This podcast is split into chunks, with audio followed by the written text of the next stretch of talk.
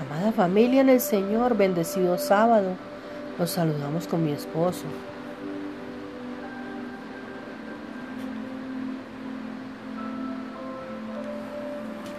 Cuando estés solo, cuida tus pensamientos.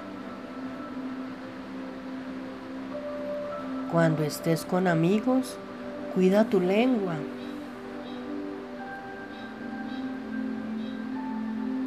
Cuando estés enojado, cuida tu temperamento.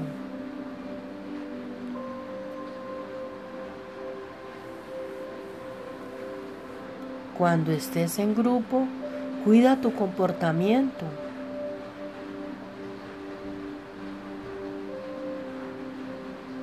Cuando estés en problemas, cuida tus emociones.